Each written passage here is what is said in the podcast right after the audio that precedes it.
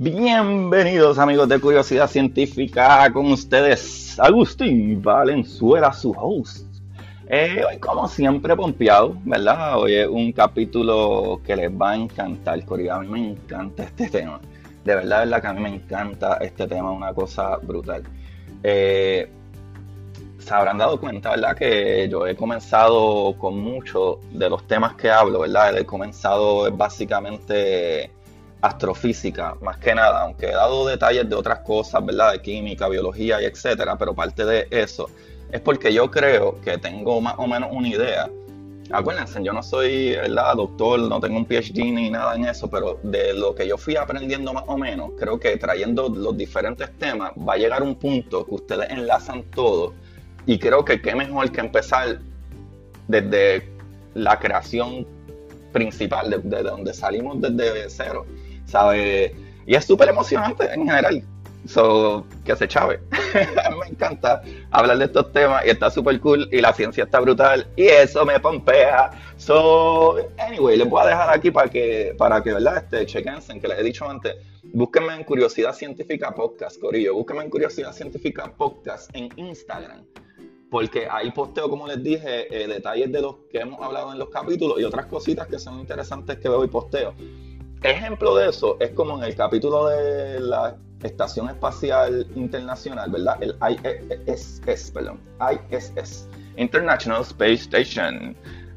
En el International Space Station, ah, anyway, le estaba mencionando que hace poco tiempo atrás, maybe unos meses nada más, eh, tú podías mirar hacia la luna o el sol, pero no me acuerdo cuál los dos había sido, porque creo que eh, se puede, puede pasar, o sea, se puede ver pasando frente a básicamente los dos, pero hay una foto que está él pasando frente a la luna y es lo que podíamos ver, y eso fue hace unos pocos meses atrás, que se veía súper clarito, es, eh, ¿verdad? La estación espacial pasando frente a la luna vayan, chequenlo en Curiosidad Científica Podcast en Instagram para que vean esa información y vean la foto y vean eh, la estación espacial pasando por allí. Súper chévere. Otra cosa, que esto es un vacilón, que me la, están montando súper duro. En verdad tengo que dejar de, hacer comparaciones con películas porque siempre la paso mal. En verdad estoy al garete, lo sé, madre mía. Primero traté de comparar con Harry Potter, metí las patas. En vez de irme directo a la información y ya y dejarme de tonterías. Y el capítulo anterior, que estábamos hablando de los elementos, que verdad, hablamos de que en, mucho tiempo atrás, lo que empezaron, ¿verdad? Pensaban que había los cuatro elementos como que agua, fuego, tierra y, el oxígeno. Y quise traer como que algo de eso, como la película de Bruce Willis. Y en vez de decir de Fifth Elements, dice, dije Fit Sense. Unidos películas de Bruce Willis, Corillo, Algarete. So, yo creo que debería dejar de estar comparando ninguna película porque yo no sirvo para eso. Ya me di cuenta que siempre, siempre lo hago mal, siempre meto las patas, esto es el garete. Pero con eso dicho, Corillo, hoy nos vamos a ir a un tema que está súper, súper brutal. ¿verdad? Esa es el de la formación de los planetas, ¿verdad? Nuestro planeta y la vida, ¿verdad? En, nuestro sistema solar. Como siempre, voy poco a poco, tratando de ir poco a poco, pero en este punto, yo creo que ya con la información que he dado anteriormente, podemos irnos un poquito eh, más deep en, el tema. Eh, y creo que sería buenísimo para mí explicar desde, desde ¿verdad? Diría yo, de principio a principio, cómo surgió, ¿verdad? Nuestro sistema solar, ¿verdad? Y, fuera de ahí después nuestro planeta. Por lo menos por arriba, para que vayamos entendiendo, para el próximo capítulo ustedes van a ver, ah, por eso es que aquello, ah, por eso es que esto, eh, eh, eh, y ya tú sabes. Y aquí les vamos a empezar el corillo. Porque casi que allá en el universo, en el espacio, en el cosmos, esto está tan demente que el poder de la explosión de una supernova es equivalente a una galaxia completa con cientos de billones de estrellas. Y ya nosotros sabemos cómo, ¿verdad? El size de las estrellas más o menos, cómo corre eso. Eso es ridículamente grande. El poder de la supernova está tan brutal que vamos a meterle mano, olvídate, porque, ¿verdad? Las estrellas hacen todo lo que pueden para sobrevivir ¿verdad? Estas supernovas eh, usualmente son como 20 veces el tamaño, ¿verdad? Esas estrellas son como 20 veces el tamaño de nuestro Sol, que nuestro Sol sabemos que es ridículamente grande, inmenso. Nosotros somos como un, un paperclip, ¿verdad? Un clip de papel de esos o a 100 pasos de distancia, ese puntito que parece un puntito al final de una oración, y pon un escritorio 100 pasos más atrás, así de chiquito el, el planeta Tierra, con lo inmenso que sentimos que somos, al lado de nuestra estrella, el Sol y estas estrellas son 20 veces más grandes o más masivas que nuestro Sol. eso es ridículo. So, anyway, estas estrellas, ¿verdad? Hacen lo que sea para sobrevivir, ¿verdad? Para una estrella que es 20 veces ese tamaño, ¿verdad? Como el Sol, el primer problema comienza como 10 millones de años después de su nacimiento, ¿verdad? Como aprendimos en otros capítulos, la estrella tiene una batalla fusionando partículas de hidrógeno con las de eh, helio, ¿verdad? Para evitar el colapso de la estrella, que lo hablamos en capítulos anteriores, como el Sol y otras veces lo he mencionado. Pero eh, lo brutal es que llega el momento, en los billones de años que tarde, que se acaba el hidrógeno, brother. ¿Qué sucede? Cuando esto sucede, la gravedad hace que la estrella se colapse en un espacio más pequeño todavía. ¿Sabe? ¿Qué sucede cuando, cuando eso pasa? Aquí también podemos explicar hasta un poco más de lo que pasa con los hoyos negros, de lo que es la idea de cómo se forma un hoyo negro, que la materia colapsa en ella misma por una, ¿verdad? Por una presión tan fuerte, tan fuerte, que colapsa en ella misma y crea un hoyo en, el fabric, ¿verdad? Como en la tela del universo, como quien dice, en, lo que es el universo, como si fuera un escape que no se sabe ni para dónde va, que de ahí salen esas mismas teorías de, de, universos múltiples y todo eso, porque la materia desaparece y sale fuera de nuestro mundo, en los hoyos negros, cuando se, ¿verdad? Eh, eh, eh, se colapsa esa materia en sí misma. Pero esto no está ni empezando todavía. Todavía está por la parte principal, que es que el hidrógeno se acaba y, esa fuerza trata de colapsar esa estrella en un espacio más pequeño. Pero cuando esto sucede, brother, la presión es tan fuerte que la temperatura aumenta y en esta etapa el helio se fusiona en carbón. Corillo, esto está brutal, pero no se acaba ahí, ¿verdad? Porque primero es el hidrógeno que se fusiona en helio y el helio, y entre el hidrógeno y el helio tienen esa batalla que mantiene, ¿verdad?, una estabilidad para que la estrella no colapse en sí misma. Y al acabarse el hidrógeno, entonces el helio, ¿verdad? Después de que esa fuerza gravitacional empuja en un espacio más pequeño toda la materia que queda, el helio, ¿verdad? Ya que esa temperatura aumenta, se fusiona en carbón y corillo. Una vez más, esta estrella, ¿verdad? Fusiona o busca la manera de no morir, ¿verdad? Podría decir yo. En este punto la estrella se estabiliza nuevamente. Pero ¿qué pasa? Hasta que se acaba el helio también, Corillo. Como todo se acaba, un gas, si se prende, se acaba. Una vez más, la gravedad ala todo, pone todo en ese punto más pequeño todavía, brother, tratando de colapsar en su propia gravedad. Y eso está brutal. Pero entonces, ¿qué sucede? Esto hace que cada vez más y cada vez más este punto, ¿verdad? Este punto donde está colapsando, este punto más pequeño, esa, esa, esa fuerza que empuja todo ahí, hace que sea tan y tan caliente y las temperaturas suban tanto y tanto y tanto, brother, que suben a billones de grados de temperatura. Que eso está súper crazy. ¿Qué es lo, verdad? aparte de eso, como quiera, esto es lo necesario para que el carbón se fusione en oxígeno. Otra vez la estrella tratando de mantener su, balance, ¿verdad? Tratando de no, de no colapsar. Qué brutal que mira todos los elementos que se siguen creando y siguen moviéndose dentro de esa estrella, ¿verdad? De hidrógeno a helio, de helio a carbón, de carbón ahora vamos por oxígeno. Eso está brutal en esa vida de esa estrella. Y cuando ese ciclo termina, ¿verdad? Que se acaba el carbón, corillo, se acaba el carbón, el oxígeno entonces se tiene que fusionar en silicón, silicón, corillo, otro material, otro elemento más, eso está brutal. Y así hasta los elementos más pesados, ¿verdad? Eso sigue por ahí para hasta los elementos más pesados, hasta que el centro de la estrella ya se ha convertido en acero. ¿Qué sucede? En este punto, Corillo, el acero no suelta ninguna energía para fusionar que puede empujar hacia afuera la presión gravitacional.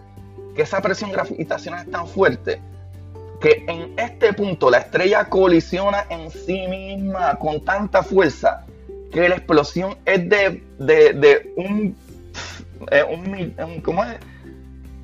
El, brillo, ¿verdad? Esa fuerza, ese brillo, esa, esa energía de, de, esa, de esa colisión es de cientos de billones de estrellas, Corillo.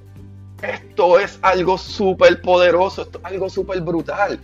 Yo creo que la supernova debe de ser de, las cosas, ¿verdad? De la explosión o las cosas que, que generan una fuerza tan ridículamente grande.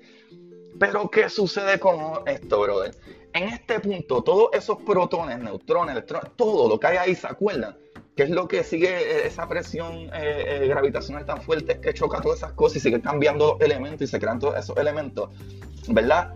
¿Verdad? Eh, que para colmo, las cosas que estén alrededor cerca de esa explosión, de esa supernova, papi, eso va destruido, corillo, y transformado en nueva materia, ¿verdad? Incluyendo, ¿verdad? Gases, polvos, piedras, etcétera. De ahí, brother, lo magnífico es que salen el corillo de elementos, ¿verdad? En nube de magnesio, calcio, fósforo, carbón, oro y etcétera. Y esto nos debe decir algo, que son los materiales que en nuestro planeta nos dan vida, corillo.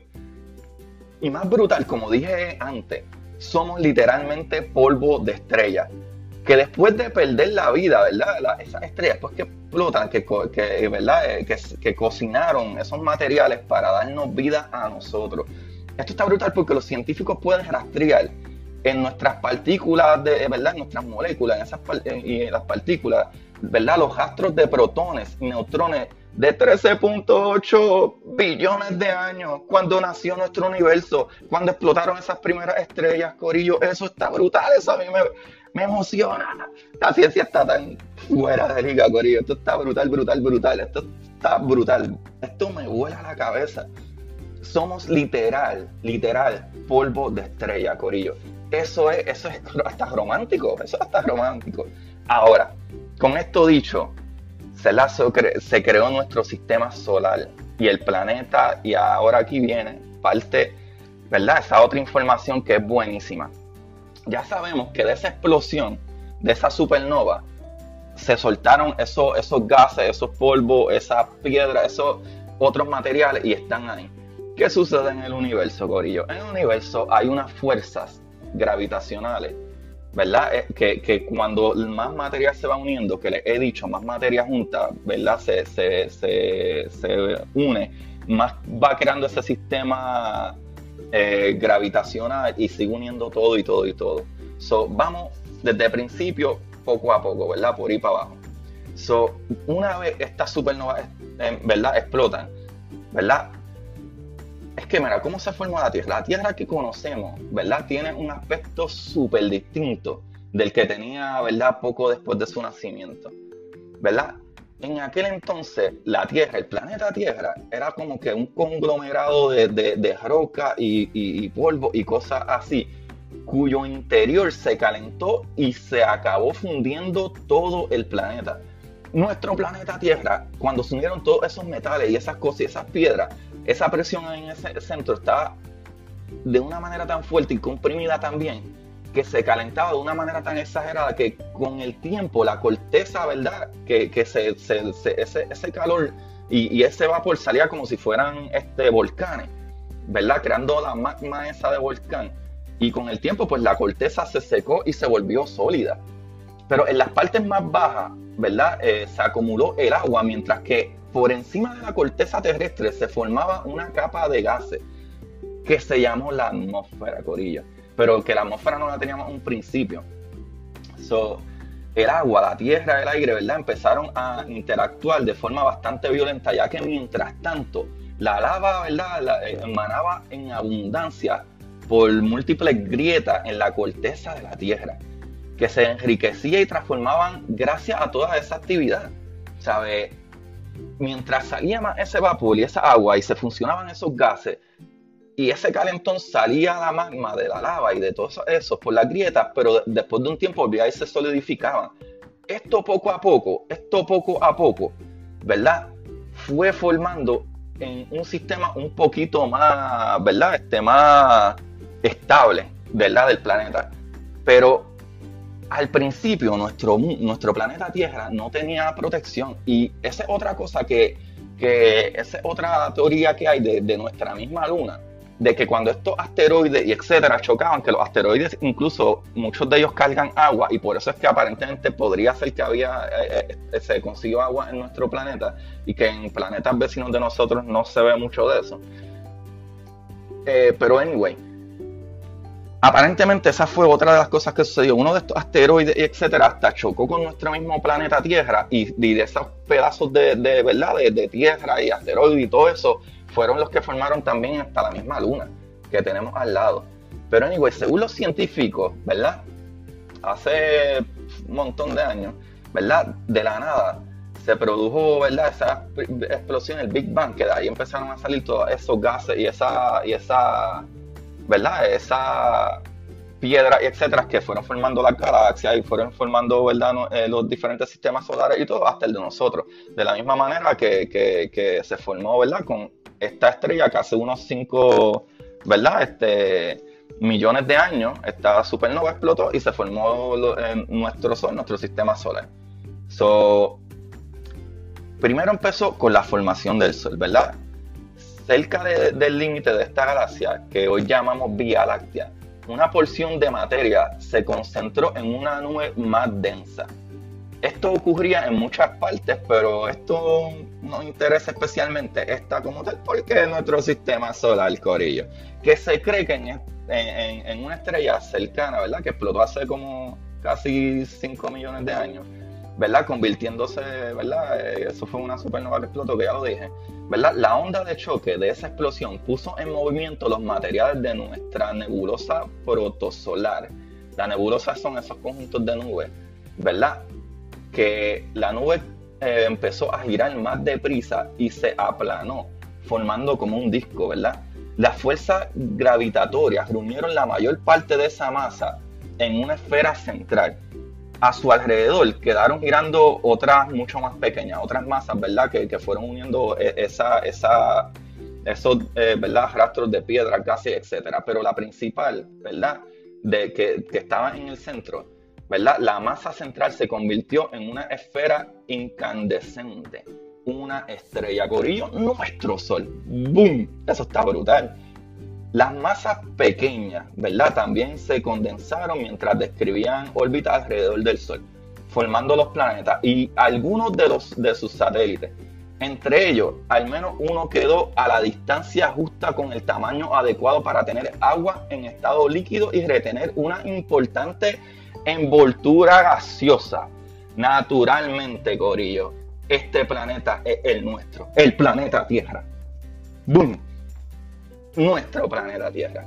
Que antes yo le he dicho que tenemos la suerte de estar aquí, Corillo, porque estamos a la distancia perfecta del Sol, no muy cerca, no muy lejos, no nos congelamos, no nos quemamos. Y lo brutal es que el planeta Tierra siempre busca la manera como que de mantenerse en, un sistema fusionado, funcional.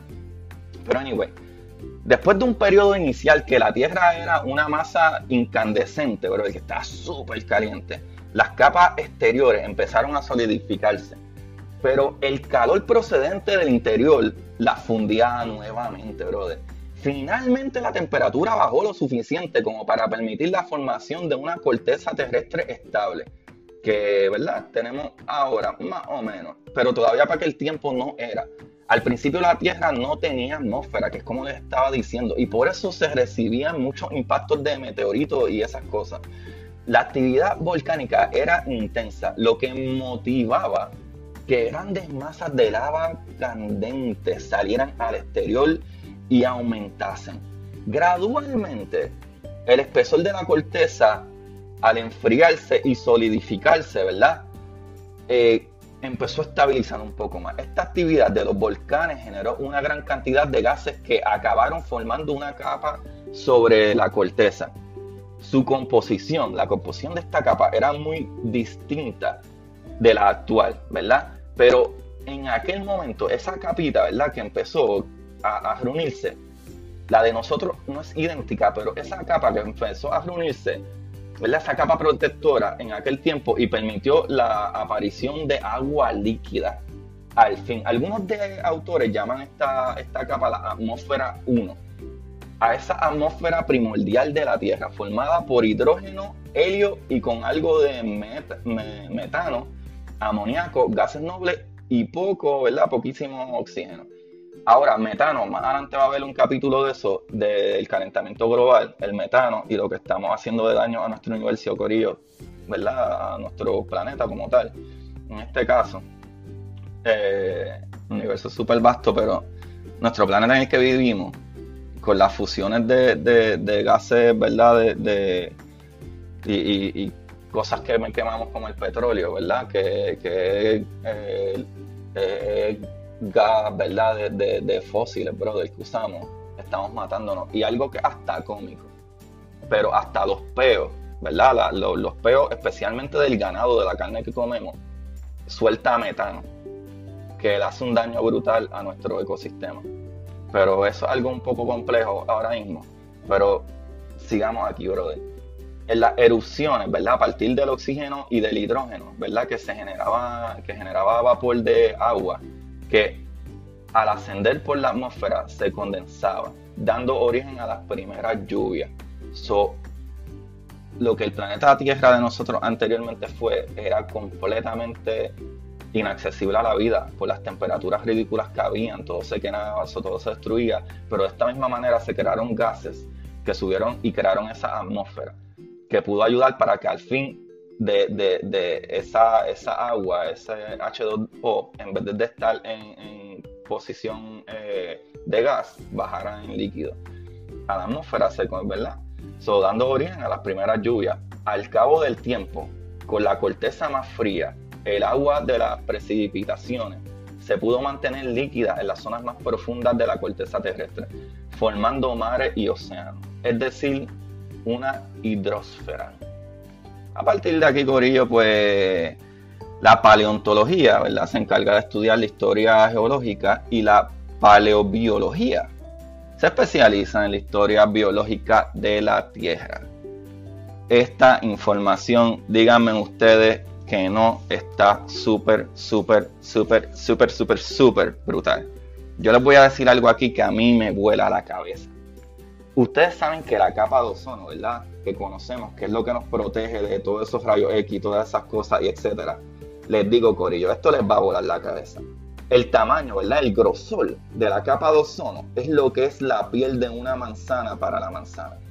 Así de finita, Corillo, esto está ligareta. Y eso es lo que nos protege de todas estas cosas. La capa de ozono, el grosor de la capa de ozono, Corillo, es como la piel de una manzana. Eso está súper brutal. Y todavía decimos, Corillo, ¿y cómo, cómo nosotros seguimos vivos? Esto está al garete. Pero, Dios mío. anyway, Corillo, esto está brutal. Esta información está brutal este capítulo a mí me encanta, porque es que nada más saber que nosotros todos somos polvo de estrella y que se puede rastrear esos protones y neutrones que tenemos en, en, nuestra, ¿verdad? En nuestras células, esos, de, esos átomos, ¿verdad? Eh, de esas moléculas, se pueden rastrear hasta 13.7, 13.8 billones de años de, cuando las primeras explosiones, el primer Big Bang, que nos, de esas primeras explosiones de esas estrellas, brother eso está brutal. Somos literalmente polvo de estrella. Y que la capa de ozono es tan finita que es, casi, es finito de, como si fuera eh, la, cascarita de una manzana. Y nos protege de esa manera. Eso está brutal. Corillo, ¿qué más yo les puedo decir? Este capítulo está fuera de liga. ¿Qué más tú quieres? Esto está brutal. Ah, qué brutal es el lunar, brother. Qué linda es la información, qué bella es la ciencia y qué, y qué, qué brutal es todo esto. Ahora, Corillo, les voy a dejar que esta información eh, sale de yaleuniversity.edu, yaleuniversity.edu.com. También de los autores Mary Evelyn Tucker y Brian Thomas eh, Sweeney. también de astronomía.com y nasa.gov. El libro del día de hoy es un libro de fantasía, es un libro de ciencia ficción, es de los mechas, de um, como estos robots y etcétera que se manipulan por pilotos y qué sé yo, que eso a mí me gusta mucho. Como les dije, yo no solo leo cosas de ciencia, me gusta leer de todo, cosas que me entretengan. Por eso es que este podcast, este podcast de curiosidad científica, porque hay cosas que para mí son curiosas y me interesa porque me divierten. No porque es que quiero estudiar y ser un doctor en nada, es porque está brutal, la ciencia está brutal. Vamos a, divulgarlo, brother. Y el libro de hoy se llama Mecha Samurai Empire. Este es el segundo libro de Peter Tierjas, el autor de una saga que él tiene que empieza con eh, United States of Japan.